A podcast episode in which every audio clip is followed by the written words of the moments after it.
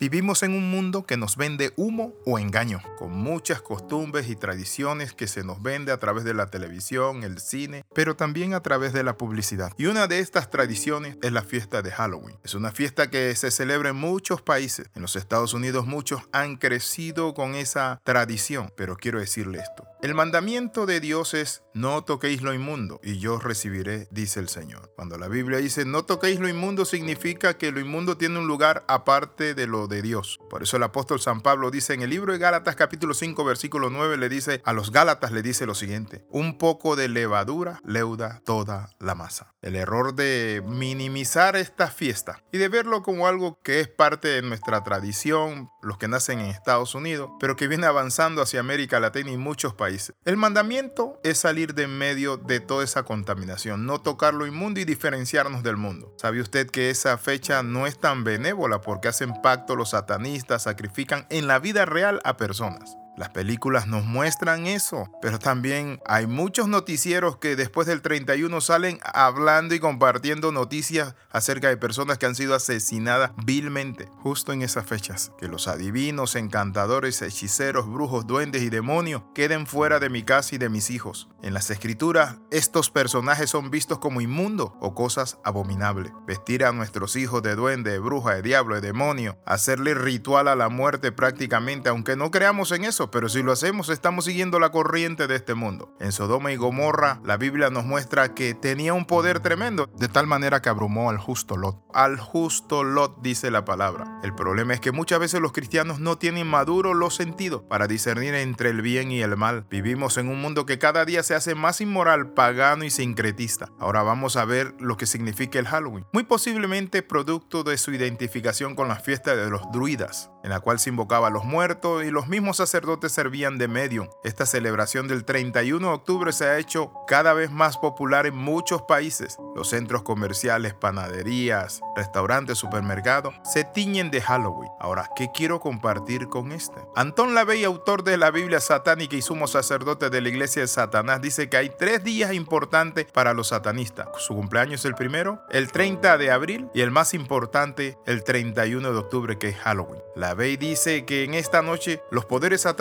ocultos y de brujería están en su nivel de potencia más alto y que cualquier brujo u ocultista que haya tenido dificultad con un hechizo o maldición normalmente puede tener éxito el 31 de octubre, porque Satanás y sus poderes están en su punto más fuerte esa noche. No es que nosotros veamos a Satanás como alguien grande, no es grande Satanás, es hombre. El grande de grande es nuestro Padre Celestial. Es de notar que el 31 de octubre, de acuerdo a muchas fuentes, es la víspera del año nuevo para la brujería y se dice que es el principio de todo lo que es frío, oscuro y muerto. Hollywood ha contribuido también a la distorsión de esta fiesta creando una serie de películas como Halloween en las cuales la violencia gráfica, los asesinatos, realmente impactan al espectador. Pero ¿por qué lo hace Hollywood? Porque saben lo que hay detrás de Halloween. No es solo pedir truco o dulces, no, no, no, no, no se trata de eso, no es solo salir pintadito, no, es que detrás de esta fiesta hay una serie de paganismo, hay una serie de cosas, no es tan benévola como nosotros creemos. Para nuestra reflexión, todos estos elementos componen hoy la fiesta del Halloween. Entonces nos preguntamos, ¿en qué aras de la diversión podemos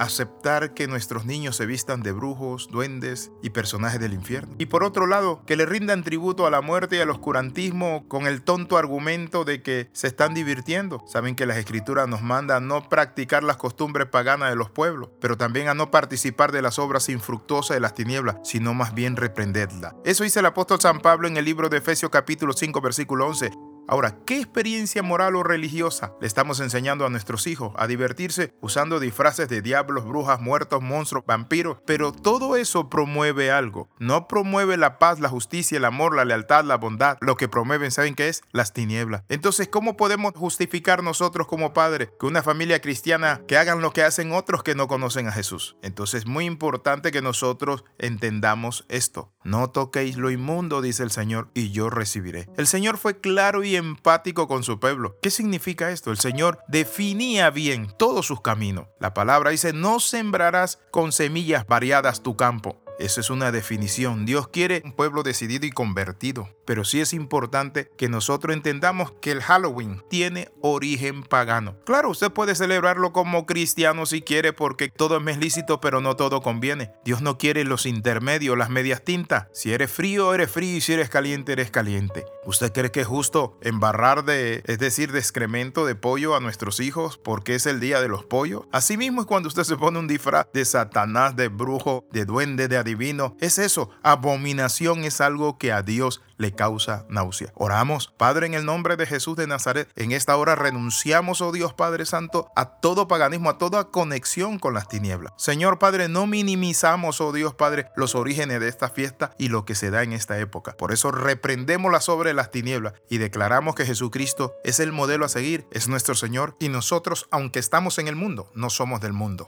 Escriba al más 502 42 45 6089. De salud del capellán internacional Alexis Ramos. Bendiciones de lo alto. Nos vemos en la próxima.